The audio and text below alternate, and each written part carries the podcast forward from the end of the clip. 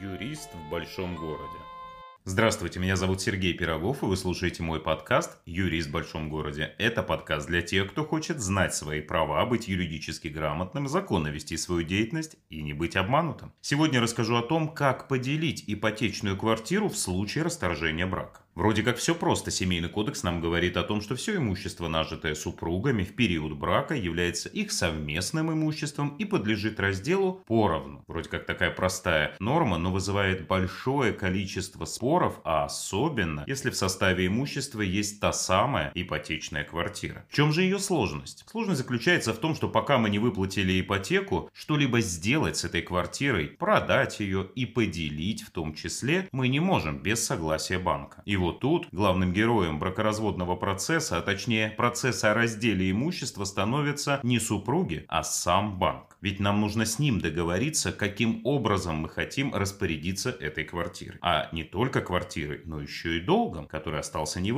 Вариантов, конечно, много. Можно продать квартиру, погасить долг и поделить деньги. Можно заключить соглашение о разделе имущества в добровольном порядке, если между супругами есть согласие. Либо, если договориться не получается, обращаться в суд с заявлением о разделе имущества и уже в суде требовать либо разделить долг и квартиру соответствующим образом, например, отдать кому-то из супругов одному, либо разделить в какой-то пропорции, либо требовать в суде изменения состава заемщиков, если супруги вдвоем являются заемщиками. Но на каждый из этих действий потребуется то самое согласие банка. А задача банка всего лишь одна, чтобы кредит был погашен и чем больше заемщиков, например, если супруги вдвоем были созаемщиками, тем для банка лучше. И очень редко, когда банк соглашается исключить кого-то из заемщиков. Это ситуация не тупиковая, она, как правило, в 99% случаев имеет свое решение, но переговоры будут достаточно сложны. Если говорить о судебном процессе, вне зависимости от того, каков его предмет, это просто раздел имущества, это изменение состава заемщиков, то, как правило, в судебных заседаниях сначала банк возражает, а затем на определенных условиях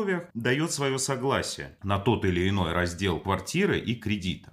Отдельно здесь хочу отметить, что сам по себе кредит, долг, является неразрывно связанным с квартирой. И не получится так, что квартира кому-то одному, а долг кому-то другому. Если квартира делится в долях, то соответствующим образом и делится кредитное обязательство. Но все это происходит только в том случае, если супруги не являются созаемщиками. Если же супруги созаемщики, то по умолчанию они вдвоем несут обязательства. И здесь уже поможет только подача в суд заявления об изменении состава заемщиков. Так или иначе, конечно, все эти ситуации с ипотечными квартирами в рамках раздела имущества при разводе находят свое решение. Но это решение достаточно сложное, трудоемкое и занимающее большое количество времени. Поэтому главная рекомендация, если вы сейчас находитесь в браке или планируете вступать в брак и планируете приобретать совместную квартиру в ипотеку, сразу на этом берегу договоритесь и озаботьтесь документальным оформлением этой договоренности. Заключите брачный договор, где вы пропишете, каким образом эта квартира будет разделяться общаться и по возможности избегайте ситуаций, где оба супруга будут являться созаемщиками, потому что выйти из нее наиболее сложно. Ну а заранее договорившись, распределив, что называется, все роли, в случае, если, к сожалению, дойдет до развода, по крайней мере, раздел имущества не станет камнем преткновения, потому что все сразу уже заранее будут знать, каким образом это имущество разделится, и споров лишних